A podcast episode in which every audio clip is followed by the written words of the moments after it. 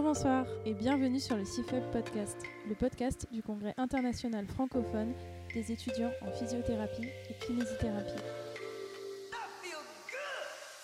Bonjour, c'est Mathieu Hertz du pôle musculo-squelettique. Aujourd'hui, nous recevons Flavio Bonnet, cofondateur de l'agence EBP, un organisme de formation continue en kinésithérapie.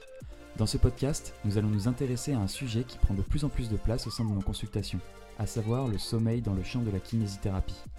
J'espère que ce sujet suscitera votre intérêt et éveillera votre curiosité.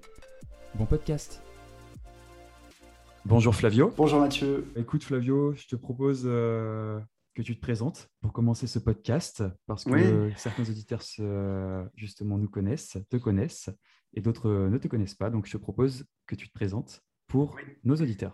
Merci beaucoup Mathieu, merci pour l'invitation et merci aussi Fabka. Euh, toujours un plaisir de, de, travailler avec vous. Donc je suis Flavio Bonnet, je suis diplômé de l'école de Grenoble en 2010. J'ai la particularité d'avoir fait un master de recherche après euh, le, diplôme parce qu'à Grenoble à l'époque on sortait avec un DE et un master 1. Donc j'ai continué tout de suite en master 2, euh, mouvement, performance, santé, ingénierie à l'université de Grenoble. Et j'ai fait mon stage de recherche au Canada, au Canada anglophone, à l'université de l'Alberta pendant six mois. Je suis sorti avec, euh, avec mon master. Euh, on a publié un article suite à mon premier mémoire de DE et je devais continuer en doctorat en Nouvelle-Zélande avec Marc Laslett. Euh, probablement que les auditeurs connaissent bien Marc Laslett, c'est la personne qui a pas mal étudié les tests sacroiliaques. Euh, donc je devais faire mon, doctorat en Nouvelle-Zélande. Et puis finalement j'ai pas eu la bourse doctorale. Donc je suis pas parti en Nouvelle-Zélande. Et je suis monté à Paris, vive la vie parisienne. Et je me suis installé.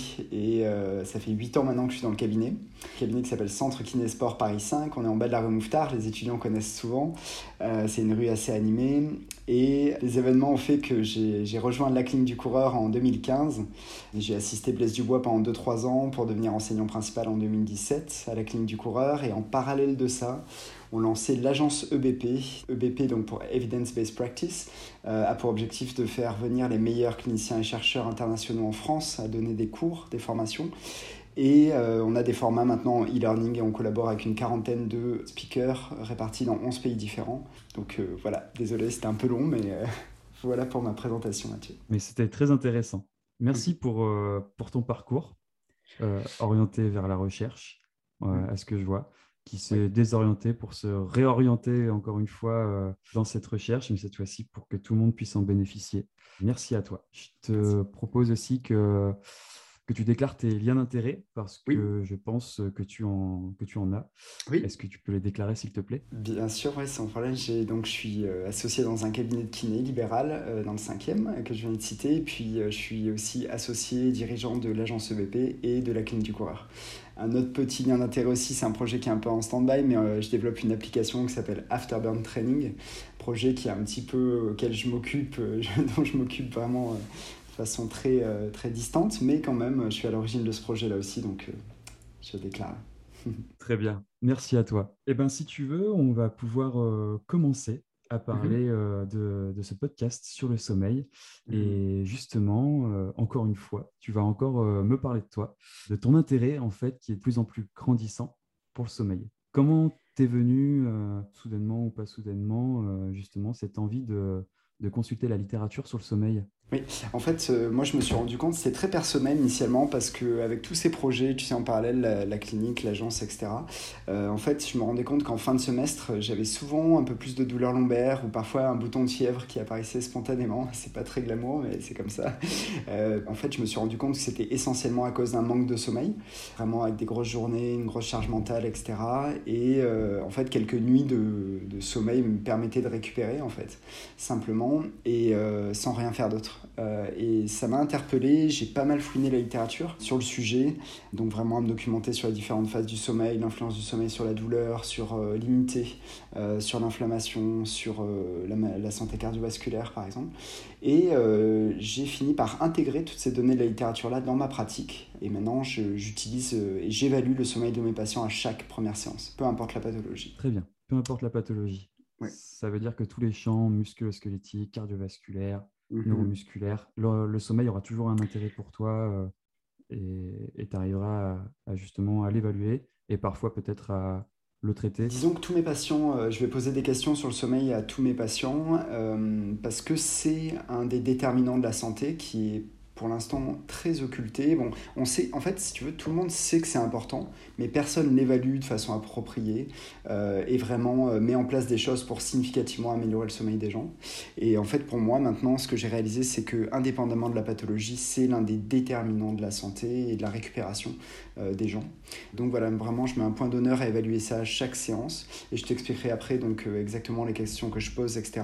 Mais en effet, que ce soit pour une épicandylalgie, un mal de dos chez les coureurs, euh, les sportifs, c'est les, les, patients que je vois le plus souvent. J'évalue systématiquement le sommeil. D'accord. Et euh, petite question euh, par rapport à ça, justement, dans ton bilan, combien de temps tu vas passer à, devoir évaluer le, sommeil? Alors en fait, ça arrive à la fin de l'interrogatoire. Généralement, je demande à mon patient s'il a de la douleur la nuit. Et s'il a une douleur constante la nuit qui est non soulagée par des changements de position, pour moi, c'est ce qu'on appelle un drapeau rouge. Hein. C'est une douleur constante nocturne, c'est clairement un drapeau rouge. C'est très très rare et souvent il me dit non. Et donc j'enchaîne par une question un peu plus light du style euh, Et est-ce que vous dormez bien? Je veux juste voir un petit peu la réaction de mon patient à cette question-là. Euh, et il va me dire soit oui, clairement, spontanément, assez facilement, soit non, ou euh, oui, mais vraiment de façon un petit peu nonchalante. Euh, et là, ça me permet de spotter des, choses, en fait. La façon dont il va répondre, notamment son langage non verbal, euh, va avoir vraiment pas mal d'importance dans ma lecture de cette question. Et là, je vais enchaîner différentes questions. Donc après cette question simplement, est-ce que vous dormez bien, oui ou non Je vais demander combien de temps ils dorment. Et évidemment, on veut évaluer la quantité de sommeil. Et parfois, je vais même voir un petit peu l'efficacité du sommeil, c'est-à-dire je vais demander combien de temps ils se mettent au lit et combien de temps ils dorment pendant qu'ils sont au lit, ce qu'on appelle euh, l'efficacité du sommeil. Euh, clairement, quelqu'un qui passe longtemps au lit mais qui dort très peu n'est pas très efficace. Et euh, je vais demander aussi la qualité du sommeil. Donc le nombre de réveils nocturnes, euh, et ça, c'est très très fréquent que les gens se réveillent une à deux fois par nuit, généralement pour aller aux toilettes. Mais euh, ça interrompt quand même le sommeil. Certaines personnes mettent du temps à se rendormir. Donc ça, c'est ce qu'on appelle l'insomnie, hein, clairement. Et euh, après, je vais enchaîner avec d'autres questions du style, est-ce que vous mettez du temps à vous endormir? Parce qu'en fait, ce qui se passe, c'est que évaluer le sommeil est l'une des meilleures portes d'entrée pour parler des facteurs psychosociaux. Tout ce qui va être stress, anxiété, dépression, et aussi des problèmes liés au travail par exemple ou des problèmes personnels. Euh, c'est une très très bonne porte d'entrée parce que quand tu as une atteinte sur ces, ces dimensions-là, euh, du stress lié au travail, perso, etc., l'un des premiers trucs qui va être affecté, c'est ton sommeil, en particulier le temps d'endormissement. Le temps que les gens mettent à s'endormir, c'est généralement du temps où on rumine des problèmes, des idées. Et en moyenne, les gens mettent 20 minutes pour s'endormir. Donc clairement, quelqu'un qui va mettre plus que 20 minutes ou euh, quelque chose de l'ordre de la demi-heure, voire de l'heure, clairement, ça va me donner des infos. Il y a un stress quelque part dans sa vie qui contribue à sa douleur, qui est un frein, une barrière à la récupération. Ça, c'est pour le, euh, la difficulté à s'endormir, un marqueur très intéressant. Et il y a aussi euh, les réveils spontanés quelqu'un qui est réveillé spontanément le matin sans réveil et c'est généralement témoin euh, d'un stress euh, particulier, souvent lié au travail, des deadlines, euh, une charge mentale importante, etc. Donc clairement, ça va contribuer à l'ensemble du tableau clinique chez les gens, indépendamment de la pathologie. Voilà les questions que, que je pose généralement à mes patients. D'accord, merci à toi. si j'ai bien compris, justement, ces questions que tu vas pouvoir poser à tes patients, vont te permettre euh, d'avoir une porte d'entrée pour euh, beaucoup d'autres questions, mais aussi pour évaluer euh, les yellow flags, aussi qualifiés de facteurs psychosociaux, plus mhm. particulièrement la rumination. Tu vas pouvoir leur demander, si j'ai bien compris, à quoi ils pensent lorsque tu vois qu'ils s'endorment plus de 20 minutes, exemple? Ouais, typiquement, euh, ça va être euh, une occasion d'approfondir un petit peu ça. Euh, je vais leur poser des questions ouvertes, toujours des questions ouvertes. Est-ce qu'il y a quelque chose qui vous préoccupe particulièrement? Qu'est-ce qui fait que, que vous mettez autant de temps selon vous pour vous endormir? Ce genre de choses-là. C'est exactement ça qu'on va chercher. C'est est-ce qu'il y a des yellow flags, est-ce qu'il y a des, drapeaux jaunes? Parce que clairement, il y a des gens dont la persistance des symptômes est liée possiblement uniquement à des, drapeaux jaunes. Quoi. Donc, euh, enfin, c'est jamais uniquement lié à ça, mais disons que c'est des freins majeurs à la récupération. Et, les, questions autour du sommeil sont vraiment euh, une, porte d'entrée très intéressante. Le truc, c'est que des fois, euh, peut-être que les auditeurs, quand ils vont commencer à, à poser des questions sur le sommeil euh, de leurs patients. Les patients parfois se pas se brusquent, mais sont surpris en fait de ces questions-là. Pourquoi mon kiné me pose des questions sur ma vie intime, quelque part? Pourquoi mon kiné me pose des questions sur le sommeil? En fait, il faut simplement leur expliquer que un manque de sommeil en termes de quantité ou de qualité peut significativement altérer leur pronostic, peut augmenter les niveaux de douleur. ça, c'est assez bien documenté. Et la façon dont tu l'amènes aussi, d'abord pour demander si la douleur justement les réveiller la nuit, ça permet aussi une bonne porte d'entrée pour euh, aller directement sur le sommeil et justement bah, ne pas débuter tout de suite justement sur des questions en lien avec le sommeil. Comme tu dis, si le patient pense que c'est une, une sphère euh, intime à laquelle il ne faut peut-être pas toucher, ça mm. permet d'y aller plus en progression. Oui, exactement. Ouais, ouais, précisément. Très bien. Très bien, merci à toi pour, euh, pour toutes ces informations. Je pense que ça va donner beaucoup de petits tips euh, cliniques euh, justement à nos auditeurs, qui soient étudiants ou, ou alors déjà diplômés. Et c'est justement tout l'intérêt, je pense, de, de, cette conversation. Parce que le sommeil, tout le monde sait ce que c'est, mais finalement, personne ne sait. En fait, tout le monde sait que c'est important, mais personne vraiment euh, sait déjà les différentes phases du sommeil. Euh, par exemple, ça, si tu veux, on peut en parler un petit peu. C'est vraiment intéressant parce que souvent, les gens vont te dire euh, est-ce qu'il faut vraiment se coucher avant 22 heures? Ça, c'est vraiment le truc qui ressort souvent. En fait, c'est pas tant l'heure, c'est plus qu'est-ce qui se passe en première partie de nuit notamment d'un point de vue de, de l'électroencéphalogramme, qu'est-ce qui se passe dans l'activité électrique cérébrale? Dans les premières heures de la nuit. En fait, ce qui se passe, c'est qu'on est dans un sommeil profond dans les premières heures de la nuit. On va enchaîner deux à trois cycles de sommeil plutôt profond, euh, le sommeil dit récupérateur, et on va enchaîner euh, ces cycles de sommeil-là avec euh, ce qu'on appelle le rapid eye movement sleep. Donc en fait concrètement à chaque fin de cycle de sommeil, euh, ton cerveau se réactive et c'est ce qu'on appelle le sommeil paradoxal. Pourquoi? Parce que ton cerveau se réactive mais ton corps reste paralysé pour pas que euh, tu bouges par exemple. Et c'est typiquement dans ces moments-là où on rêve.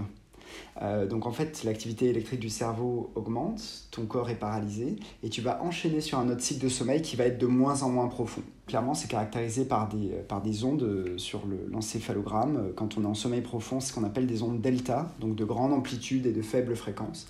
Et plus on se dirige vers la fin de la nuit, plus ces ondes-là sont hautes en fréquence et de faible amplitude jusqu'à ce que tu te réveilles spontanément. Et une chose qui est très intéressante que j'ai appris de euh, l'étude de Fisher, c'est que euh, paru dans Plus One, euh, semble que c'était en 2017, je t'ai transmis les références de toute façon. Ce qui est très intéressant, c'est souvent aussi on parle de il faut que tout le monde ait 8 heures de sommeil. Et en fait, ce chiffre-là, c'est une moyenne. Et dans l'étude de Fisher, ça ressort très bien. Ils ont, ils ont suivi 53 000 patients. et clairement, en, en, moyenne, les gens dorment 8 heures. Mais ce qui se passe, c'est qu'en fait, les jeunes ont besoin de beaucoup plus dormir les adolescents, il est très fréquent que les adolescents ont besoin, euh, aient besoin de 9 heures de sommeil ou plus par nuit, jusqu'à l'âge de 22-23 ans. Et le temps de sommeil nécessaire va diminuer généralement euh, euh, jusqu'à la, la, fin de la vie. Et en fait, il y a vraiment, comment dire, il y a une moyenne autour de 8 heures, mais les très jeunes doivent dormir beaucoup et plus on avance généralement moins on a besoin de sommeil, ça c'est juste. Et la qualité du sommeil s'altère aussi un petit peu avec le temps. Il y a très peu de différences hommes-femmes honnêtement. Euh, dans l'article ils décrivent un croisement des courbes autour de 40 ans où les femmes au début auraient moins besoin de dormir que les hommes mais après 40 ans il semblerait que ce soit l'inverse. Et puis ce qu'ils notent aussi euh, dans cet article-là qui est très intéressant c'est qu'en moyenne les gens ont besoin de dormir 8 heures et il y a très peu de gens qui ont besoin de dormir pas beaucoup 3-4 euh, heures par exemple, à n'importe quel âge de la vie. Et il y a aussi très peu de gens qui ont besoin de dormir beaucoup, 11 heures, voire 12, 13, 14 heures parfois. Mais ça, c'est vraiment en fait à l'extrême de la, distribution normale des données euh, sur l'article. Donc ça, c'est très intéressant. Il faut savoir aussi qu'à chaque âge de la vie, la variabilité entre les individus va jusqu'à 10 heures. C'est-à-dire pour, pour des jeunes, euh, tu as quelqu'un qui aura besoin de 4 heures seulement, ça sera rare mais c'est possible, et tu as des gens qui auront besoin de 14 heures chez des, des ados. Donc en fait, il y a vraiment, euh, je pense c'est essentiellement déterminé génétiquement, des gens qui ont un chronotype différent euh, c'est-à-dire des besoins et des comportements liés au sommeil. Hein, c'est ça la définition du chronotype actuellement. C'est pas seulement si c'était du matin ou du soir, c'est pas seulement si c'est pas seulement ta durée de sommeil euh, total, c'est vraiment l'ensemble des comportements liés euh, au sommeil. Euh, donc on a tous des chronotypes très différents, très variables, il n'y a pas de bonne ou de, ou de, mauvaise solution par rapport à ça. Donc si je tente de résumer ce, ce que tu m'as dit, justement, bah, il faut savoir que justement dans ces phases, dans le sommeil, Il y a plusieurs phases, dont notre sommeil profond qui arrive au début de la nuit et le sommeil paradoxal qui arrive plutôt en fin de nuit. Alors pas tout à fait. Le sommeil paradoxal arrive à chaque fin de cycle de sommeil, mais ton sommeil devient de plus en plus léger au cours du temps. Ouais. Et c'est euh, en fait une, c'est à la fin de chaque cycle de sommeil que tu as une phase de REM sleep, donc de rapid eye movement sleep, qu'on appelle sommeil paradoxal. D'accord, très bien. Ok, donc à, la fin, à la fin du, de chaque cycle. Ok, et pas à la fin de la. Oui, exactement. Voilà, et euh, c'est cette phase qui est caractérisée justement par les rêves. Exactement. Ok, très bien. Et puis euh, ensuite, par rapport à, à, ce que tu disais, plusieurs personnes dans le monde entier ont un chronotype. Il y a beaucoup de variations inter-individuelles, mais aussi intra-individuelles. Est-ce que tu, tu m'as soumis tout à l'heure une explication par rapport au croisement euh, qu'il y avait entre hommes et femmes autour de, 40 ans? Est-ce qu'il y a une explication à ça? Alors, je reviens juste sur un petit truc que tu as dit avant. Il y a des grandes variations inter-individuelles. C'est juste entre des individus. Par contre, intra-individuel, c'est très très stable. C'est-à-dire que ton sommeil, enfin, c'est très très stable. Ça évolue en fonction du temps, mais de jour en jour, euh, c'est très très stable. D'ailleurs, l'un des critères numéro un pour, être pour avoir un bon sommeil, c'est d'être très très régulier sur euh, tes, euh, tes moments d'endormissement et tes moments de lever. Donc je dirais qu'il y a très très peu de variabilité intra-individuelle pardon, sur du court terme, mais sur du long terme, généralement, ce qu'on observe, c'est que la durée du sommeil diminue. Ça, c'est juste. Euh, et par rapport à la différence homme-femme, bah, il semblerait qu'il y ait des, critères un petit peu, euh, enfin des, choses un petit peu environnementales et sociales essentiellement. Hein. c'est essentiellement la société qui va avoir euh, à ce stade-là de l'influence sur, sur ça. mais les différences sont minimes. Hein. Si les gens regardent l'article, c'est vraiment une histoire de quelques minutes. Donc en fait, il n'y a, a pas de grosses, grosses différences. D'accord. L'étude de du coup, que, tu as, que tu as citée, elle, donc elle a été effectuée aux États-Unis si je ne dis pas de bêtises. Oui, exactement. Ouais. Et euh, est-ce qu'il y a une étude d'une aussi grande ampleur sur une population aussi grande qui a été menée euh, dans d'autres pays, peut-être ben, européens? Justement, j'ai pas trouvé, euh, j'ai pas trouvé euh, d'études de, de, papier si bien fait sur une aussi grosse cohorte. Mais globalement, ce qu'on retrouve, c'est que c'est sensiblement les, les, mêmes choses quand même à l'international. On a des modes de vie qui sont, qui sont semblables et forcément, ça se recoupe pas mal. D'accord. On a parlé de ces phases du sommeil, on a parlé du chronotype. Est-ce que tu as d'autres connaissances euh, par rapport, je pense surtout euh, à ce qui peut être euh, très intéressant au sein de notre profession, la douleur, l'immunité, la santé cardiovasculaire? Est-ce que tu as des données là-dessus? Oui, ouais, clairement. clairement, on sait que, par exemple, tu prends un groupe de patients lombalgiques, si tu les prives de sommeil, les niveaux de douleur augmentent. Euh, ça, c'est quelque chose euh, d'assez intéressant. Euh, d'ailleurs, sur la douleur, en fait, tu as, une, diminution de la modulation de la douleur quand tu es en état de fatigue. C'est vraiment intéressant. Il y, a, un autre article aussi qui était paru dans les années 60 qui est fascinant sur l'altération des capacités cognitives.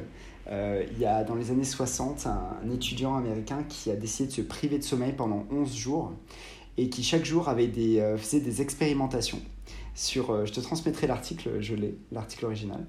Euh, je crois que c'était Gardner ou euh, je, te retrouverai ça. Et en fait, chaque jour, il faisait des expérimentations et il voyait que de jour en jour, ses capacités cognitives baissaient. en termes de concentration, en termes de distinction chaud-froid, en termes de calcul mental, etc. Et c'était vraiment une expérience assez incroyable d'un point de vue de l'altération cognitive. Ensuite, il y a un autre article que je t'ai transmis, c'était l'étude de Capuccio. Donc ça aussi, c'est une grosse, grosse étude. J'essaie d'identifier les meilleurs papiers euh, par rapport au sommeil. Donc là, c'est 400 000 patients dans une revue thématique avec méta-analyse. Et là, ce qui est vraiment intéressant, c'est que tu as, euh, en fait, comme beaucoup dans le musculo-squelettique, tu as une relation en U, au sens où les gens qui dorment trop peu, on sait que c'est un facteur de risque. Euh, des, des maladies cardiovasculaires, mais les gens qui dorment trop aussi, peut-être trop par rapport à leur chronotype, euh, sont également à risque. Euh, le risque est moindre, mais ils sont quand même un petit. Il y a une augmentation légère du risque. Et euh, les auteurs disent que c'est surtout en lien avec des comorbidités. Donc par exemple, si tu es en surpoids, euh, tu bouges pas trop, etc. Donc c'est un petit peu le, le truc. Euh, et c'est intéressant de voir cette relation U sur, qui revient même sur le sommeil, sur la santé cardiovasculaire. donc ça, c'était particulièrement intéressant. Et puis, euh, il y a un article aussi sur, euh, de Bezodowski là, sur le lien avec l'immunité. Euh, bah, clairement, tu as une baisse de l'immunité quand tu es en état de fatigue. Alors après, ce qui est intéressant, c'est qu'on peut distinguer fatigue chronique de fatigue aiguë. C'est-à-dire que le corps a une capacité quand même à s'adapter à un manque de sommeil très ponctuel. où tu peux en fait t'en sortir. on voit aussi ça notamment en ultra trail, par exemple des gens qui courent 24-48 heures sans dormir. On voit qu'ils peuvent quand même courir, s'adapter, etc. Sans, sans, trop de difficultés dans la mesure où ils sont habitués. par contre, ce qu'on observe surtout, c'est dans les troubles du sommeil chronique, c'est là où vraiment tu as une baisse euh, globale de, euh, de l'immunité et également de euh, la santé cardiovasculaire. D'autres choses hein, dans, la, dans la littérature qu'on pourrait voir, qui pourra peut-être parler aux étudiants, c'est le lien entre le sommeil et l'alcool. il y a une belle revue thématique aussi là-dessus. En fait, l'alcool a un effet sédatif donc en fait, euh, ce qui se passe, c'est que ça coupe ton sommeil profond, ça altère la qualité de ta nuit, tu as des micro-réveils aussi, tu t'en rends pas trop compte. Et en fait, c'est pour ça qu'on se lève avec la gueule de bois, euh, généralement. Euh, parce que tu as manqué de sommeil profond, c'était pas un sommeil réparateur, et puis tu as eu des micro-réveils nocturnes qui ont altéré fortement euh, la qualité du sommeil. Donc ça, c'est ce qui arrive sur la gueule de bois. Et euh, quand on boit de façon chronique, bah, tu as aussi une altération, pas seulement du sommeil profond, mais également du sommeil léger. Euh, et là, il y a des altérations d'un point de vue des connexions neuronales qui se passent. Donc c'est pour ça qu'on peut voir aussi des, des troubles, des altérations cognitives en fait chez les alcooliques chroniques, sans compter le lien avec les maladies cardiovasculaires, etc. etc. parce qu'en fait, tout est lié, tout est interconnecté. Euh, souvent, nous, on a tendance à voir les choses de façon très compartimentée, tu sais, euh, le sommeil, le, tendon, la douleur, etc. Mais en fait, euh, le bio est tout à fait connecté avec le psycho, avec tes émotions, avec plein plein de choses. et avec le sommeil notamment. Tu as des influences multiples et, multidirectionnelles qui sont vraiment, capitales à comprendre en fait. Qu'on ne peut pas segmenter, que tout est interdépendant. Ça, c'est vraiment des choses assez importantes à comprendre aussi. Ok. Et justement, tu avançais beaucoup ben, au niveau de la douleur, qui pouvait, que les troubles du sommeil pouvaient justement moduler le comportement de la douleur et pouvaient aussi altérer les cognitions, notamment la mémoire, les apprentissages. Et justement, si on rentre dans ce cadre biopsychosocial, est-ce que le trouble du sommeil peut altérer l'émotion? Oui, alors clairement, il y avait un article aussi que j'avais vu euh, passer sur les, euh, les, changements d'humeur. Clairement, en fait, nuit, la nuit précédente détermine ton humeur du lendemain. Euh, ça, c'est intéressant. Et c'est un article aussi qui avait évalué la, la douleur lombaire. clairement, la qualité de la nuit précédente détermine également les niveaux de douleur le lendemain. Et c'était quand même assez puissant, assez, assez fort d'un point de vue de la relation. Donc, clairement, la qualité et la quantité de sommeil déterminent l'humeur et les niveaux de douleur. Et c'est pour ça que tu vois, en fait, ce que j'aime bien dire aussi euh, aux étudiants, parce que j'imagine, enfin, des jeunes DE qui écouteront euh, ton podcast, c'est que il faut vraiment reconceptualiser qu'est-ce qu'est notre métier, tu vois. Qu'est-ce qui est réellement important pour les gens, qu'est-ce qui apporte le plus de valeur aux gens, et vraiment euh, l'évaluer et le traiter. Euh, ça ne veut pas dire qu'on va euh, traiter tout le monde en tant que kiné sur le sommeil, qui ont des problématiques majeures de sommeil, mais sur des petites choses, on va avoir des conseils hyper intéressants euh, pour améliorer le sommeil grandement chez la plupart des gens. Et clairement, c'est une des façons de réduire la douleur. Et c'est une des façons d'améliorer la capacité fonctionnelle. Et c'est une des façons de réduire les yellow flags et etc., etc. Évidemment, chaque traitement est pas, enfin chaque traitement est multimodal. Tu vas avoir différentes modalités que tu vas utiliser pour jouer sur les symptômes, mais clairement, il faut vraiment que les gens, les gens prennent conscience que le sommeil est, est, une des pierres angulaires en fait des, des traitements musculo-squelettiques. En tout cas, pour moi, ce que, ce que je connais, euh, parce que je fais pas grand chose d'autre que du musculo-squelettique depuis 10 ans, euh, c'est clairement une pierre angulaire hyper importante. D'accord.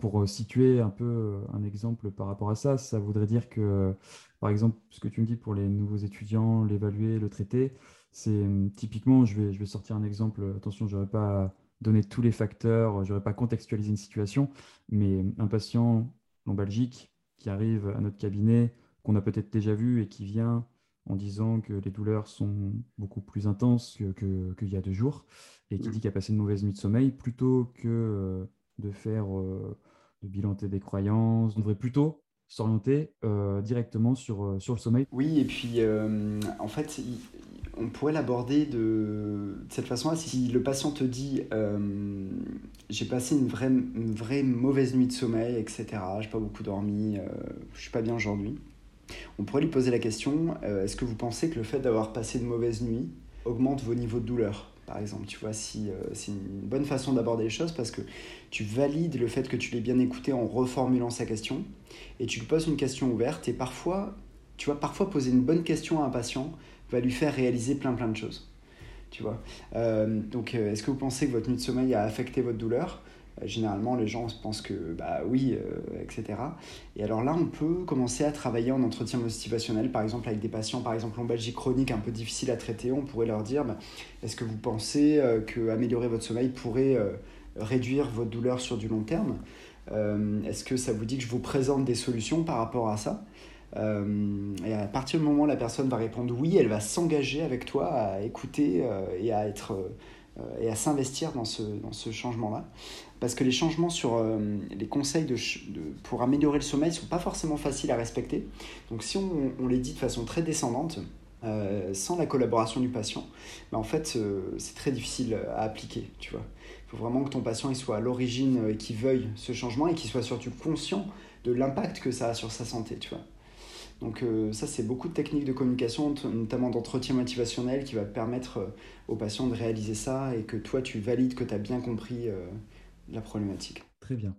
Eh ben, merci à toi pour, euh, pour avoir répondu à ce joli petit exemple et puis pour avoir très bien répondu, euh, orienté encore sur des outils communicationnels euh, dont on manque probablement en kinésithérapie, mais j'espère que ça, ça évoluera au cours, au cours des années. Mais rien que dans l'évaluation de ton sommeil, on sent que justement, il y a ce genre d'outils communicationnels qui sont présents euh, rien qu'à commencer par, euh, est-ce que vous pensez que c'est un impact sur euh, ce pourquoi vous venez au cabinet Et si je peux me permettre, le...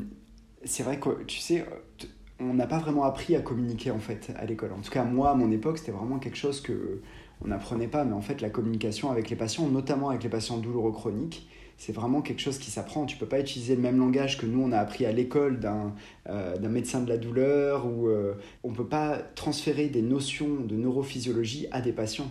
Tu vois, il faut les transmettre de façon beaucoup plus subtile, généralement avec des métaphores, ça marche très très bien. Ou en tout cas, il faut arriver à être très patient spécifique, tu vois, et patient, patient centré. Tu vois, tu peux pas arriver en disant, euh, bah voilà, c'est tel mécanisme neurophysiologique. Non, le patient, il va pas du tout comprendre ça. Donc, euh, le niveau de communication et la façon de, parler, de valider que tu as bien compris, de valider que tu as bien écouté, ça, c'est vraiment, vraiment euh, quelque chose qui a vraiment une, une importance dans ma pratique. Euh, et j'ai envie de te dire surtout euh, dans, les premiers, euh, dans les premières années. Parce que dans les premières années, on ne bénéficie pas de l'effet placebo ou de l'aura que tu peux avoir quand ça fait 10 ans que tu travailles et que tu es installé, les gens te connaissent, etc.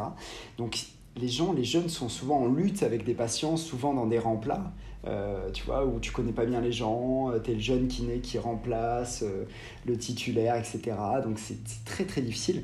Et c'est là que les, les, skills de communication vont vraiment avoir un impact important, je trouve, sur euh, sur ce que vont faire les gens, en fait, sur les changements de comportement. Euh. Ouais, je me reconnais un petit peu dans, dans tout ce que tu décris. je, sais, je pense que des auditeurs. Je suis passé par là. ouais. je suis passé par là aussi, donc pas de ouais, c'est le principal à, savoir, c'est qu'on passe tous par là et que justement, euh, c'est ce qui construit nos, nos, apprentissages et probablement la personne, le professionnel qu'on est à partir de demain. Tout à l'heure, tu, tu, tu, avais justement mentionné les questions que tu posais dans ton cabinet. Est-ce qu'on peut faire un petit tour, euh, un, nouveau petit tour de, ces questions, chaque question que tu pourrais poser comme ça. et puis ensuite, euh, justement, bah, parler des conseils que tu pourrais apporter à, chaque patient, si ça, si ça te va. Tout à fait. Bah, euh, écoute, je vais te donner exactement les questions que je pose au cabinet. Et l'idée, c'est de garder ça simple pour avoir, dans un premier temps, des infos simples mais puissantes. Donc, premièrement, j'aime bien poser une question ouverte, très subjective, et observer le langage non verbal de mon patient voir si la réponse est spontanée, par exemple, ou s'il va mettre plus de 2-3 secondes à me répondre. Ça, c'est déjà quelque chose qui me donne énormément d'infos. Donc simplement, la première question que je recommande aux gens de poser, c'est est-ce que vous dormez bien? Ça va être oui ou non, généralement. ou euh, comme si, comme ça, tu vois. Ou, euh, Et alors là, je vais leur demander en termes de quantité de sommeil, combien de temps vous dormez? Et là, ils vont me dire un chiffre. Et la question qui vient après, donc la troisième, c'est combien de temps vous pensez que vous avez besoin de dormir pour être bien? Et généralement, tu vois, les gens, je vais te donner un exemple classique, en tout cas à Paris, dans mes patients, c'est euh, vous dormez bien? Ouais, bof. Combien de temps vous dormez? 6 heures. Vous pensez que vous avez besoin de combien pour être bien? 8 heures. Donc ça fait un déficit, tu vois, tout de suite, je suis en mesure de calculer un déficit par nuit de sommeil. Et euh, je vais simplement demander à, mon patient depuis combien de temps il dort comme ça. Euh, et là, il va me dire 3 mois. Et ben c'est simple, hein, tu fais 90 fois 2, il a une dette de sommeil de 180 heures. Il en manque de sommeil de 180 heures. À l'évidence, euh, un manque de sommeil de 2 heures par nuit a un impact. Quoi que tu, quoi qu'on on en pense, manquer de 2 heures de sommeil par nuit a un impact sur ta santé sur du long terme. Euh, que ce soit cardiovasculaire, musculo-squelettique, perception des symptômes, immunité, douleur, inflammation, euh, ça aura un impact at some point. Et clairement, si j'améliore ça, je vais contribuer à l'amélioration de mon patient. C'est probablement l'une des choses les plus importantes. Bien avant mes, ma prescription d'exercice, je pense. Euh, bien avant plein plein de choses. Bien avant ma thérapie manuelle. Donc ça, en fait, si tu veux, il faut vraiment qu'on change le, la, la, narrative, tu vois. ce qui se passe actuellement dans les cabinets, ces patients, viennent, euh, on lui fait un bilan vite fait, on fait thérapie manuelle. Mais tu n'as pas eu cette question-là, par exemple, sur le sommeil. Donc il est possible que tu sois passé à côté de la chose qui aura probablement l'un des plus gros impacts sur son succès thérapeutique, tu vois. Donc je reviens aux questions, donc ces trois questions-là. Ensuite, euh, donc, euh, je lui demande combien de temps il a besoin donc, euh, pour être bien. Ça, c'était ma troisième question. Ensuite, je lui demande est-ce qu'il se réveille la nuit? Et là, je fais mon petit bilan sur. donc, j'utilise Cobus, le logiciel Cobus, pour évaluer pour mon bilan. Et j'ai un petit, une petite barre, tu sais, qui slide comme une EVA. Et je vais mettre 1, 2, 3 jusqu'à 10. Tu vois, c'est une petite barre qui va de 0 à 10. Et je vais noter le nombre de réveils nocturnes. Et je vais demander bah, est-ce que c'est la douleur qui vous réveille? Est-ce que généralement les gens ils me disent c'est pour aller aux toilettes, euh, etc. Et tu vois, un réveil nocturne où tu te rendors vite, ça va, tu vois, c'est de l'ordre de la normale, je pense, tu vois. Euh, mais quand tu es à 4 réveils nocturnes avec 20 à 30 minutes pour te rendormir, ou euh, deux réveils, mais le dernier réveil il est à 4 heures du matin et tu te rendors pas, bah là ça a un vrai impact, tu vois. Donc déjà, je vais avoir beaucoup, beaucoup d'infos par rapport à ça. Et enfin, les trois derniers points que je pose, c'est un, est-ce que vous avez de la difficulté à vous endormir?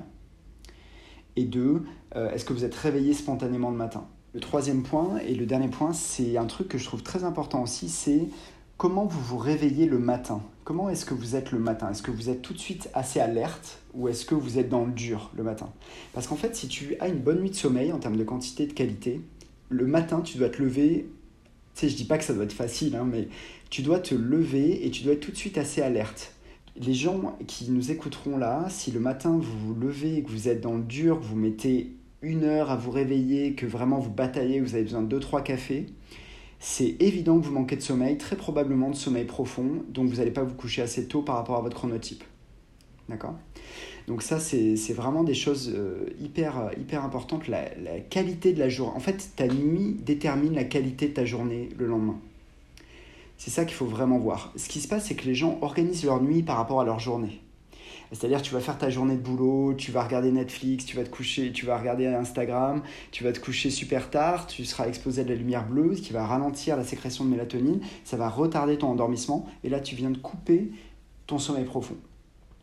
Et ce qui est très important, c'est de voir que ton, ton sommeil profond, il ne se décale pas. À partir du moment où tu n'as pas fait tes premières heures par rapport à ton chronotype, eh ben, tu vas manquer euh, cette récupération-là et la qualité de ton sommeil sera amputée. Excuse-moi, je te, je te, coupe. Est-ce que ça vaut aussi pour les gens qui euh, justement se qualifient ou qu'on peut qualifier du matin ou pas du matin? Alors, euh, tu veux dire? Euh, par exemple, euh, il y a quelqu'un euh, qui va te répondre à la question que tu poses est-ce que le matin vous êtes frais? Est-ce que vous êtes alerte ou alors pas du tout? La personne pourrait te répondre non, je suis pas alerte, mais c'est normal parce que je suis pas du matin, je suis plutôt du soir. Alors, ouais, non, c'est une très très bonne question. En fait, tu peux être du soir, mais être très alerte le matin. En fait, le truc, c'est qu'il faut te réveiller à la bonne heure. Je te donne un exemple. Tu as besoin de 6 heures de sommeil et toi, ton heure où tu commences à vouloir dormir, naturellement, spontanément, c'est minuit à 6 heures du matin, euh, tu peux te réveiller euh, frais, tu vois, sans aucun problème.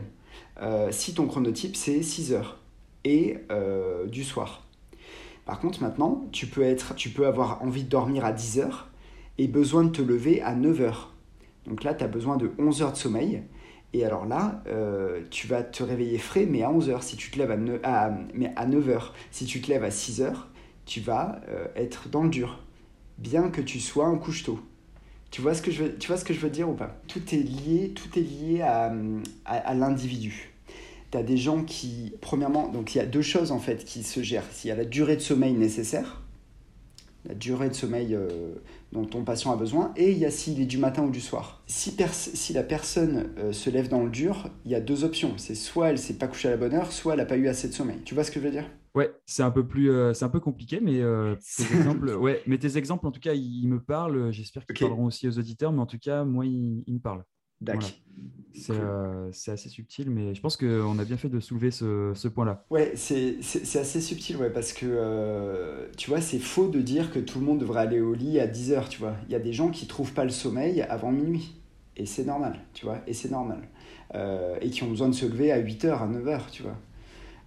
et t'en as qui à 10 heures commencent à tomber, mais qui vont se lever spontanément à 6 heures, tu vois. D'accord. Ou t'en as qui ont besoin aussi d'aller au lit très tôt et se lever tard. Eux, c'est ceux qui ont un chronotype plutôt, euh, plutôt très lent, quoi. Tu vois, euh, enfin, plutôt long, pardon, plus que lent. si tu veux, euh, ce qui est très intéressant dans l'étude de Fischer et ce qu'il ce qu'il faut faire réaliser aux gens, c'est que le, pour vraiment évaluer ton chronotype, c'est-à-dire quand, c'est-à-dire est-ce que tu dois aller au lit et ta durée de sommeil, pour faire simple, euh, il faut le faire sur un jour off. Moi, ce que j'encourage les gens à faire, c'est pendant vos vacances, là, ceux qui nous écoutez, essayez de voir euh, sans euh, réveil et, en, essayant idéalement de pas trop, comment dire, de pas être trop exposé à de la lumière artificielle.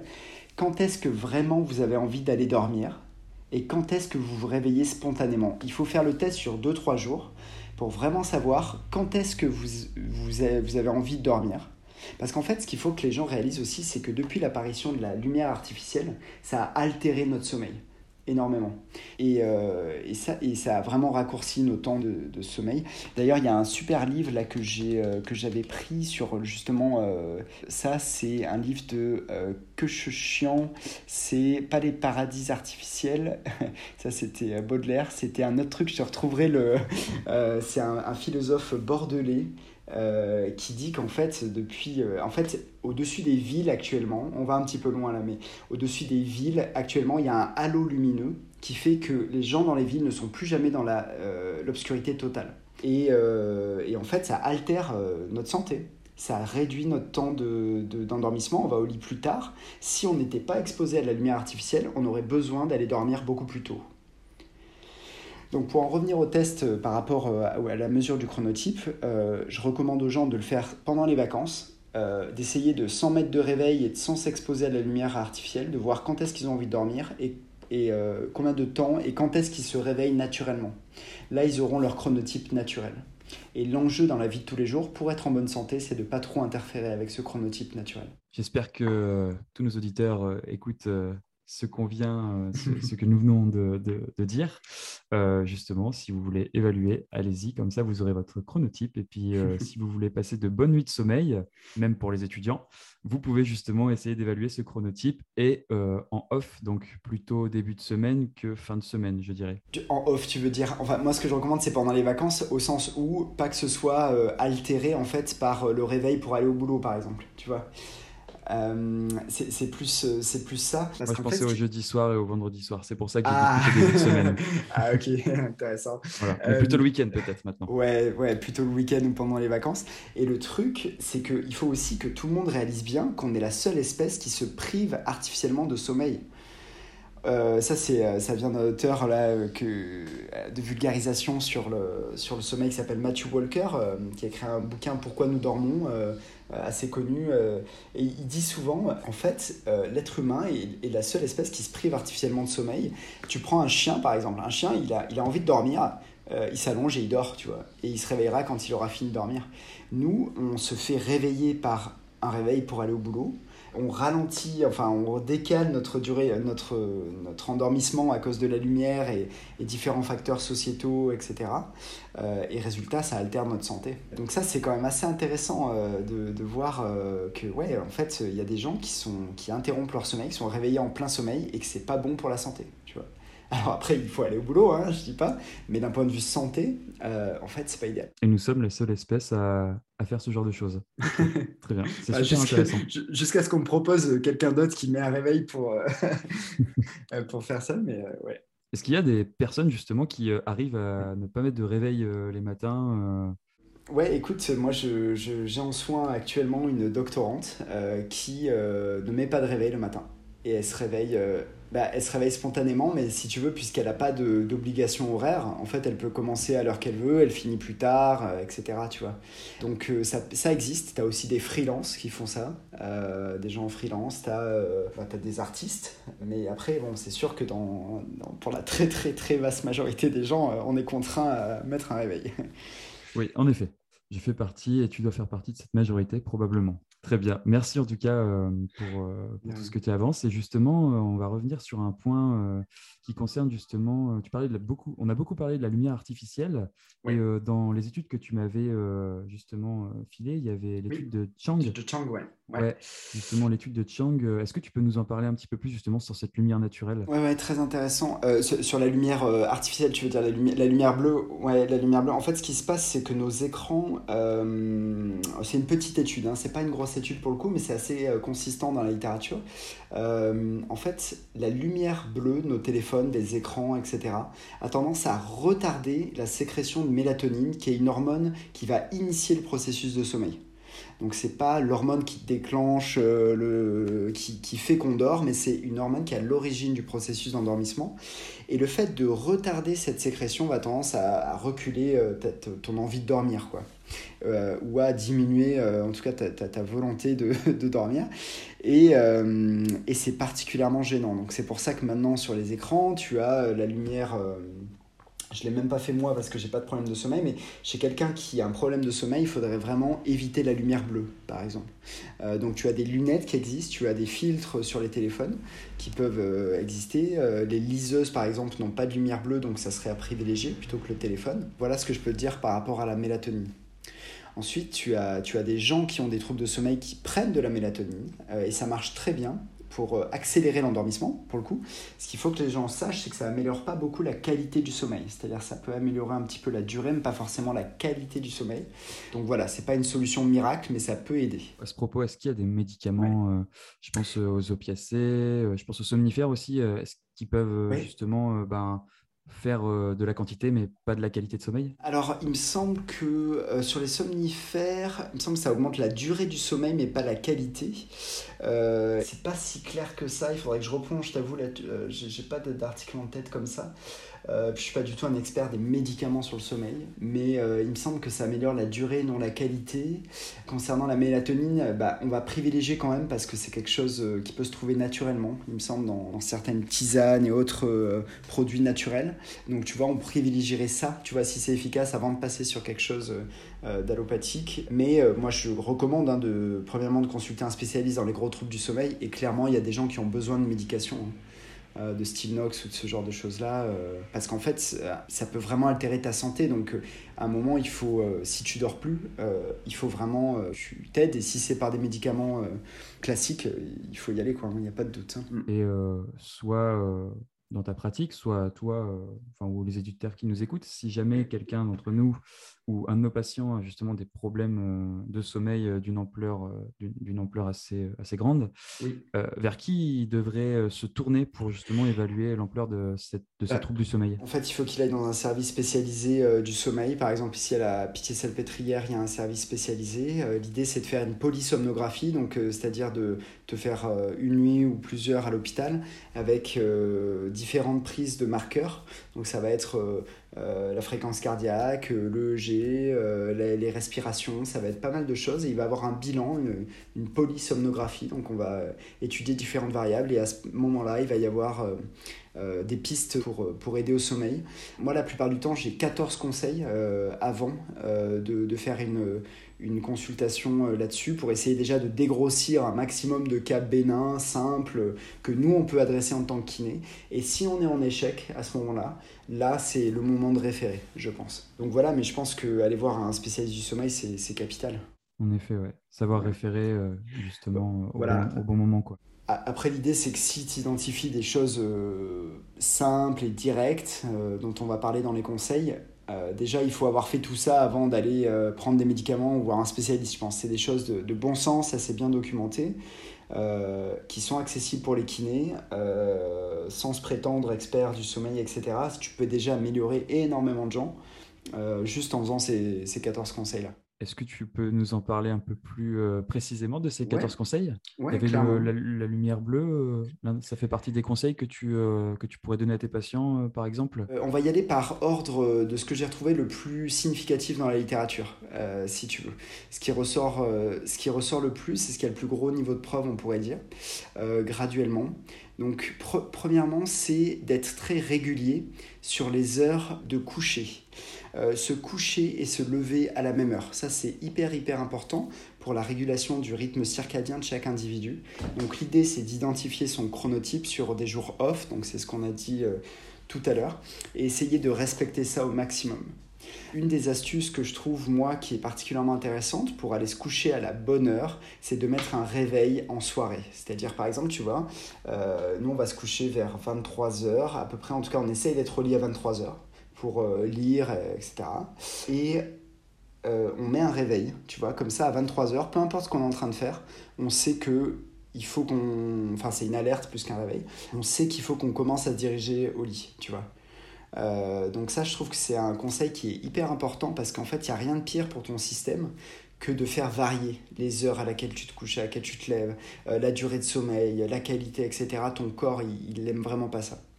Euh, donc ça, c'est le premier conseil qui revient le plus souvent dans la littérature.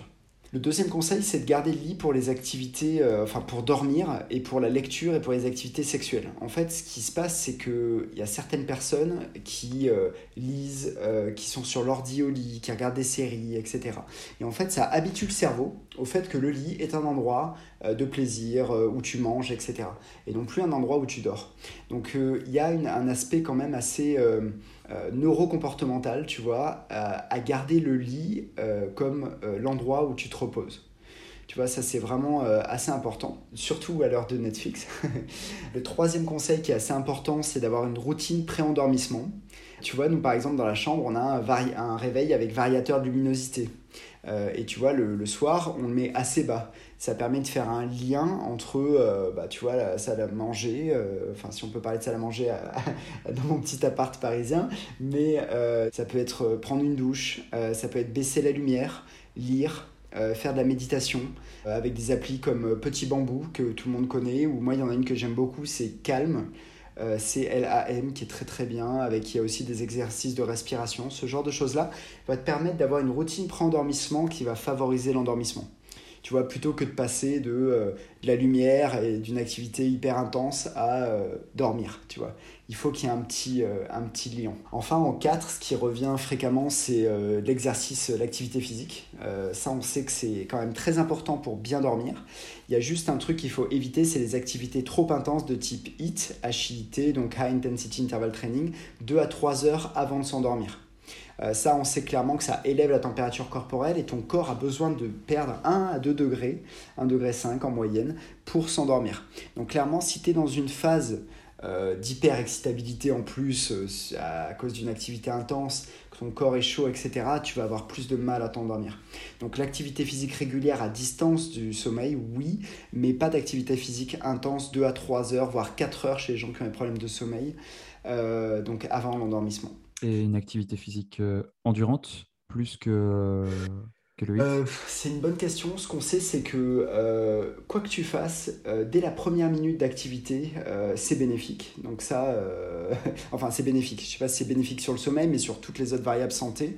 je sais pas si tu avais vu passer l'étude, une minute à fond sur un vélo apporte déjà quelques bénéfices d'un point de vue santé. Donc souvent dans des podcasts ou dans des émissions de vulgarisation avec des journalistes, je vais leur dire, une minute c'est déjà mieux que rien. Donc tu vois, ça c'est le premier truc. Euh, deuxièmement, tu vois, je sais pas trop, est-ce que course à pied ou yoga, euh, ça apporte, c'est mieux sur le sommeil? Honnêtement, je saurais pas. Je pense qu'il euh, il faut coller aux recommandations actuelles qui est de 150 minutes d'activité relativement intense, c'est-à-dire augmentation de la fréquence cardiaque, légère transpiration, 150 minutes d'activité par semaine. Ça, c'est vraiment l'activité. Alors après, c'est en équivalent métabolique, donc c'est en consommation d'oxygène. Donc en fait, peu importe ce que tu fais, vélo, natation, euh, euh, n'importe quoi, euh, marche, ce que tu veux, l'idée c'est de d'avoir l'équivalent de 150 minutes d'activité relativement intense par semaine. Voilà pour les recos au niveau de, des exercices. Ensuite, le cinquième conseil qui est hyper important, c'est la caféine. En fait, la caféine est une substance vraiment considérée comme psychoactive. Ça garde ton cerveau euh, éveillé. D'ailleurs, il me semble que 4 cafés, c'est considéré comme une substance dopante. Donc euh, voilà, et ce que les gens savent en fait, c'est que euh, il faut pas trop prendre de café avant de dormir, mais en fait, ce qu'ils savent pas, c'est la demi-vie. Par exemple, la demi-vie du café, c'est 6 heures. Mais ce que les gens savent encore moins, pour le coup, c'est que le quart de vie du café, c'est 12 heures. C'est-à-dire que quand tu prends un café à midi, il t'en reste à peu près 25% dans le sang à minuit. Le truc, c'est que on processe le café de façon différente. Il y a des gens qui ont certaines enzymes et pas d'autres. Et en fait, il y a des gens chez qui prendre un café juste avant de dormir va rien faire du tout. Et il y en a qui vont le prendre juste avant de dormir et seront incapables de trouver le sommeil. Et alors j'ai deux exemples par rapport à ça. Un exemple personnel, un jour on se retrouve euh, avec euh, coach Seb, un coach euh, qui travaille avec la clinique du corps. On va faire un entraînement de HIT parce qu'il était en déplacement à Paris. On fait course à pied renfo en alternance pendant une heure, très intense. Et on va au resto après, on prend un café. Et le lendemain, je devais donner cours et, j'ai pas trouvé le sommeil. Tu vois, on a fait ça à 9h du soir. Donc imagine, HIT intense, un café pour finir le repas. Et on avait en plus pas mal mangé, ce qui n'est pas idéal. Euh, et résultat, j'ai quasiment pas trouvé le sommeil. Je crois que je me suis endormi à 3 ou 4 heures du matin quoi, pour me lever à 7 heures. Donc euh, ça, c'est un exemple assez, assez marrant. Et un autre truc qui est, que, que j'ai eu pour le coup chez un patient basketteur qui venait pour une épicondylalgie. Tu te dis, ouais, il a dû surcharger, etc. Et puis je lui pose la question du sommeil. Tu vois, tu lui dis, et comment vous dormez? Il me dit, euh, bah, je, dors, je dors 8 heures, mais j'ai l'impression de pas être reposé quand je dors. Je dis, ah ouais, mais vous dormez 8 heures et tout. Puis je pousse un petit peu l'interrogatoire, et en fait, il prenait 8 cafés par jour, dont le dernier à 16 heures. Et en fait, si tu veux, moi je pense qu'il amputait vraiment son sommeil profond. Donc c'est typiquement quelqu'un qui va te dire, je dors, je dors suffisamment, j'ai l'impression de dormir assez, mais je suis pas reposé. Ça, c'est vraiment typiquement un marqueur qui va me faire poser la question euh, sur la caféine. Combien de café vous prenez? À combien il est le dernier? Tu vois, donc ça, c'est vraiment, euh, vraiment des choses assez intéressantes. Euh, le sixième conseil, c'est cigarette et alcool. Bon, on en a parlé tout à l'heure sur l'alcool. Euh, la cigarette, bon, ça aide, ça aide pas grand-chose, la cigarette. Bon, ça, c'est enfoncer des portes ouvertes. Les médicaments, donc on en parlait aussi tout à l'heure, donc on a déjà avancé un petit peu sur les trucs. Donc on essaye d'éviter les médicaments au maximum. on peut commencer par la mélatonine et éventuellement des somnifères après consultation médicale avec un médecin. Un autre truc aussi, un huitième conseil qui est assez, euh, assez important, c'est d'éviter les siestes. Chez quelqu'un qui manque de sommeil, qui a du mal à trouver le sommeil, etc., bah, en fait, il faut lui dire de ne pas faire de sieste. Euh, parce que euh, plus tu vas dormir, bah, moins tu auras envie de dormir le soir. ça, c'est assez clair. Maintenant, chez les gens qui n'ont pas de problème de sommeil, on pourrait, en théorie, il n'y aurait pas besoin de, de sieste, mais s'ils veulent, ils peuvent faire une micro-sieste, donc de 15 minutes, et euh, je ne sais pas si tu es familiarisé avec le, micro-sieste qu'on appelle le, la power nap euh, classique. Euh, tu vois, tu t'allonges et tu te réveilles généralement 10-15 minutes après. Ça, c'est plutôt bien pour améliorer la concentration, notamment dans la deuxième partie de journée. Mais il y a un autre truc qui est décrit, c'est la nano-sieste. Je ne sais pas si tu connais la nano-sieste. oui, la nano-sieste, c'est pas justement avoir un crayon ou quelque oui, chose comme ça. ça. Oui, exactement. Donc, c'est avoir un crayon dans la main et, s'endormir. Et quand tu te relâches, ben, en fait, ça te réveille. Tu fais tomber le crayon et et ça te réveille. Je trouve ça très désagréable personnellement. Euh, et il y a une autre façon de le faire aussi, c'est euh, les coudes posés sur un bureau euh, et se tenir la tête. Tu vois, un petit peu comme dans le train par exemple. et en fait, quand tu vas pour. quand ta tête tombe, c'est que tu as fait une nano-sieste et parfois ça peut suffire avoir une petite fenêtre en fait derrière euh, de, de, de bien-être, mais moi je trouve ça assez, euh, assez désagréable. C'est une forme de sieste punitive quand même. c'est un peu ça, oui. C'est un peu ça. Un petit peu masochiste. Euh, en neuvième conseil, moi ce que je trouve hyper important et que je m'applique à moi et je suis vraiment sensible à ça, c'est le fait que la chambre soit parfaitement noire. il faut vraiment tout calfeutrer, avoir des rideaux occultants, pas laisser passer la, la, lumière. Euh, pourquoi? Parce qu'en fait, ton corps perçoit la lumière. Euh, quand euh, tu vois par exemple tu laisses les, fenêtres ouvertes, que le soleil se lève à 6 heures, bah, ta peau va percevoir qu'il y a de la lumière et ça va contribuer à l'éveil en fait. Donc ça c'est pour l'aspect lumière, donc ça c'est assez clair aussi. Et il y a l'aspect température. Il est généralement recommandé que la chambre soit autour de 19 degrés ou moins. Euh, donc c'est assez froid en fait. Et je pense qu'on a tous fait l'expérience cet été ou dans les périodes de canicule, quand il fait chaud, ça te réveille la nuit. quand il fait vraiment chaud, tu ne trouves, ça te réveille tellement t'es pas bien. Ton corps a besoin de refroidir la nuit. Donc c'est vraiment très important euh, ça pour avoir une bonne qualité de sommeil. Et un petit conseil qui est intéressant aussi, c'est de euh, par rapport à la lumière, c'est autant il faut être la nuit dans un environnement parfaitement noir et calfeutré, etc. Autant quand tu te réveilles, il faut t'exposer à la lumière naturelle pour vraiment faire percevoir à ton corps euh, cette, cette alternance en fait de tu as besoin de te reposer et il faut que tu te réveilles. Tu vas avoir différents enchaînements aussi d'hormones. Donc, on a parlé de la mélatonine, donc qui va monter avant de s'endormir. Et tu vas avoir la température qui va baisser, mais tu as aussi le matin le cortisol qui va monter, hein, qui est connu un petit peu sous le, un petit peu de façon euh, comment dire caricaturale sous le, le nom d'hormone du stress ouais exactement c'est un petit peu caricatural c'est juste pour dire que tu as besoin de ça pour, euh, pour t'activer euh, te réveiller etc ça peut suffire à augmenter l'état d'alerte ou si on n'est pas très alerte le matin? Tu veux dire De, de, de, de s'exposer à la lumière naturelle? Ouais, c'est ça. Je pense que... ça peut contribuer au réveil, ouais, tout à fait. Mais je pense que si tu manques de sommeil, vraiment, peu importe ce que tu fais, si tu te mets à la lumière ou pas, je pense que je. Non, je pense que le côté, tu vois, alerte le matin, euh, le côté alerte le matin, c'est vraiment quelque chose de d'intrinsèque à ton sommeil, pas d'environnemental, au sens où tu peux tout à fait te réveiller dans un environnement noir tout à fait alerte, si tu as dormi suffisamment. Donc ça, c'est euh, assez important. Ensuite, euh, que te dire de plus? Le matériel, bah, le matelas, hein, clairement, moi je vais te donner un exemple tout bête, mais quand euh, j'ai commencé à travailler, je dormais encore sur un clic-clac dégueulasse à tel point qu'il était euh, incurvé, il était déformé parce que ça faisait trop longtemps que je l'avais. et le jour où j'ai acheté un bon matelas, ce que je considère être pour moi en tout cas un bon matelas, quelque chose d'assez ferme, j'aime bien les choses assez fermes, ça a fait vraiment un changement important sur ma qualité de sommeil. Je pense qu'on peut s'adapter à tout, tu vois, mais à un moment, un vrai bon matelas, ça fait quand même une foutue grosse différence et euh, je pense qu'il faut être assez pragmatique euh, des fois. On va faire une étude avec un groupe euh, qui dort par terre et un groupe qui dort sur un lit. Exactement, exactement. je pense qu'en fait, tu peux t'adapter à tout, hein, mais après, c'est très subjectif. Hein. Il y a des gens qui sont peut-être très bien par terre et d'autres qui ont besoin d'un hamac, tu vois. Tout est possible, mais le tout, c'est que ce soit adapté à toi. Conseil d'après, euh, on en parlait tout à l'heure, éviter de manger trop lourd, euh, trop gras, trop sucré, euh, etc. Bon, ça, je pense qu'on a tous fait l'expérience aussi. C'est du bon sens. Et les écrans, bah, on en a parlé aussi, notamment avec l'étude de Chang là, sur la mélatonine. Donc ça, il y a différentes euh, choses qui existent, donc des lumières pour des euh, lunettes pardon pour couper la lumière bleue ou changer le mode sur ton téléphone. Euh, ça c'est pas mal. Moi, ce que je recommande aussi beaucoup, c'est de lire avant de dormir. Je trouve que c'est vraiment une, façon de méditer quelque part la lecture. Je sais pas si, les gens qui nous écouteront sont familiers avec l'EMDR. Je sais pas si tu as entendu parler de ça. Eye Movement Desensitization Reflex peut-être ou je sais plus. Mais c'est en fait une technique utilisée dans les stress post-traumatiques, notamment après la guerre, où en fait euh, les gens sont particulièrement choqués de ce qu'ils ont vu et ils pourront jamais oublier ce qu'ils ont vu. Par contre, le fait de faire de l'EMDR, c'est une petite technique où tu vas suivre en fait quelque chose avec les yeux, de droite à gauche, a, tendance à réduire ton stress et ton anxiété euh, par rapport à, un vécu.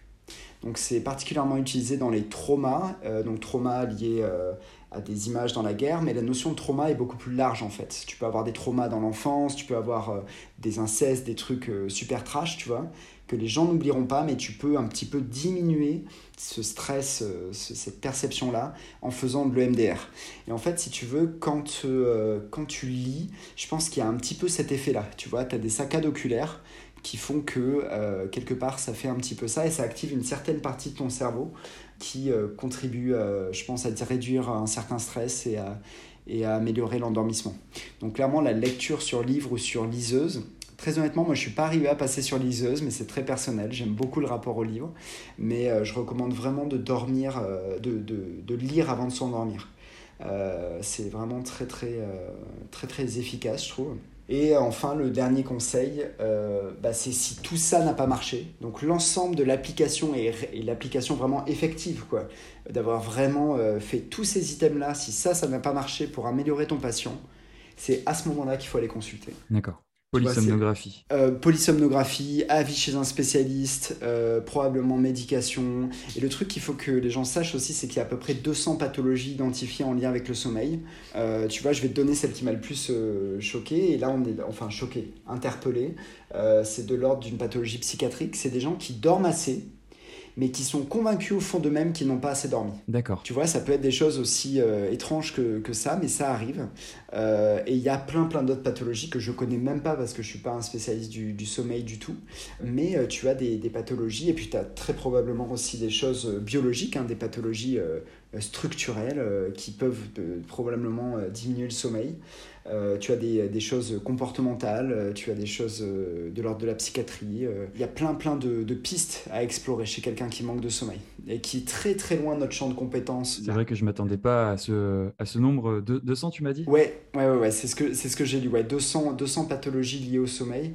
à vérifier, hein, je sais pas le nombre exact, tu vois, mais en tout cas, il y en a énormément. Le nombre est plus grand que ce qu'on pensait, quoi. Exactement, ouais, exactement. Honnêteté, dans, dans, dans, ma pratique, je je vois des gens qui ont des insomnies, j'ai pu voir des gens qui avaient des syndromes des jambes sans repos.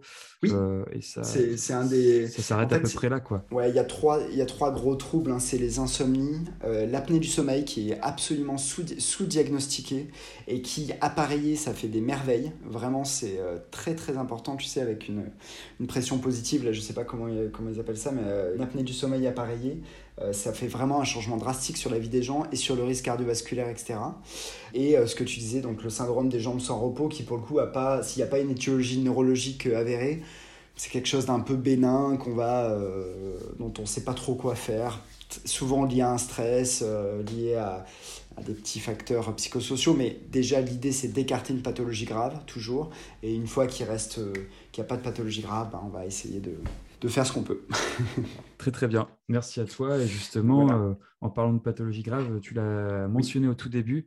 En tout cas, si une personne se présente à nous hors contexte, euh, qui, à mon sens, hein, après tu me dis si je me trompe ou pas, euh, justement, le, ces troubles du sommeil qu'on a évoqués, apnée, apnée, du sommeil, qui n'est a priori pas une pathologie grave pour référer directement aux urgences, quelque chose comme ça, ce serait vraiment la douleur pendant la nuit constante Alors, la, douleur pendant la nuit constante, même dans la journée d'ailleurs, euh, qui n'est pas soulagée par le changement de position, clairement c'est un drapeau rouge. Je vais, je vais te donner différents exemples. Un jour, je donnais un cours euh, de la clinique du cours à Paris. À un moment, il y a une euh, patiente qui se lève et qui va au fond de la salle. Et en plus, j'étais le seul prof aujourd'hui. D'habitude, on est deux, mais euh, le prof euh, assistant était malade. Et je vois qu'elle va se mettre au fond. Et à un moment, je t'arrête le cours et je dis euh, Ça va pas Tu te sens pas bien? Et elle me dit Non, j'ai une douleur dans le dos et dans le ventre qui est constante et qui est à 7 sur 10. Et là, je dis Ok, il n'y a aucune position pour te soulager. Elle me dit Non, je me tourne dans tous les sens. Il n'y a rien qui me soulage. Et à la pause, j'appelle SOS médecin. On fait venir le médecin et elle a fait une colique néphrétique, en fait. Donc tu vois, c'est vraiment la personne qui est allongée, qui a mal constamment, qui se tourne, qui trouve rien pour la soulager. Euh, drapeau rouge. Tu vois, drapeau rouge. Un autre cas, euh, un jeune qu'on a reçu au cabinet, douleur profonde dans la cuisse la nuit. C'est clairement un drapeau rouge. Il avait une, une, légère grosseur sur la cuisse. C'était un ostéosarcome dans la cuisse. Primaire, un gamin de 14 ans qui a eu un clou et une prothèse de genou. Euh, il s'est fait retirer euh, tout, tout, le, le fémur et euh, une partie du muscle. Donc euh, douleur constante la nuit dans la cuisse chez un jeune ou ailleurs d'ailleurs, c'est un drapeau rouge. Douleur qui réveille, tu vois la douleur qui réveille, la douleur non soulagée par le changement de position. Ok, merci pour ces précisions, parce que je pense que moi le premier et puis nos auditeurs, ça leur permettra aussi sur ce red flag qui, est assez, euh, bah, qui, qui, peut être assez flou finalement s'il n'est pas euh, complété avec d'autres euh, symptômes, comme tu dis. Quoi. le fait de changer de position, ça n'aide pas, et tout ça, ça, moi, ça me permet aujourd'hui d'y être plus vigilant. Ok, très bien. Bah, merci à toi en tout cas. C'est très agréable en tout cas de t'avoir de t'avoir justement au sein de ce podcast. Je te remercie encore. Bah, merci à toi, merci aussi Febka. Pour conclure, Comment tu vois l'évaluation du sommeil, le traitement du sommeil plus tard dans, euh, notre, euh, dans notre champ, euh, pas musculosquelettique, mais kinésithérapique en général? Non, mais clairement pour moi, là on ne réalise pas actuellement et je pense que les gens vont peut-être me prendre pour un fou quand ils vont écouter ça, mais je pense que le, le sommeil, on pourra... Nos successeurs, nos, les jeunes qui vont arriver dans quelques années hallucineront et se demanderont comment on a fait pour ne pas évaluer le sommeil pendant autant d'années. Je pense que vraiment, dans quelques années, ça sera probablement l'une des parties du bilan kinésithérapique les plus importantes dans l'approche musculosquelettique, mais pas que. vraiment transversale à toutes, toutes les pathos, tout patient. on ne pourra pas s'affranchir d'une évaluation à minima du sommeil et d'apporter des solutions pragmatiques de la part des kinés pour leurs patients. Je pense que c'est vraiment le, un truc qui sera hyper important dans le futur. Et on en reparle dans, dans 10 ans. Dans 10 ans, on verra la tête de nos bilans. Et euh, je suis sûr que l'aspect sommeil aura pris une part extrêmement importante. Très bien. Et bah, merci pour cette euh, phrase de, conclusion, franchement, et j'espère aussi euh, que ce que tu avances prendra, prendra forme peut-être dans 10 ans, peut-être dans 5, peut-être dans 15, mais en tout cas qu'on y arrivera parce qu'en effet, j'ai pu le constater, j'ai pu le voir, le, le, sommeil mériterait d'être beaucoup plus évalué parce qu'il est probablement actuellement sous-évalué. Clairement. Clairement, clairement. Très bien. Et eh bah écoute euh, Flavio, je te remercie. Merci beaucoup encore à toi Mathieu, merci aussi Fetka. Merci d'avoir pris le temps d'écouter le CIFEP podcast. Vous pouvez retrouver le comité scientifique sur notre newsletter, notre site internet et les réseaux sociaux.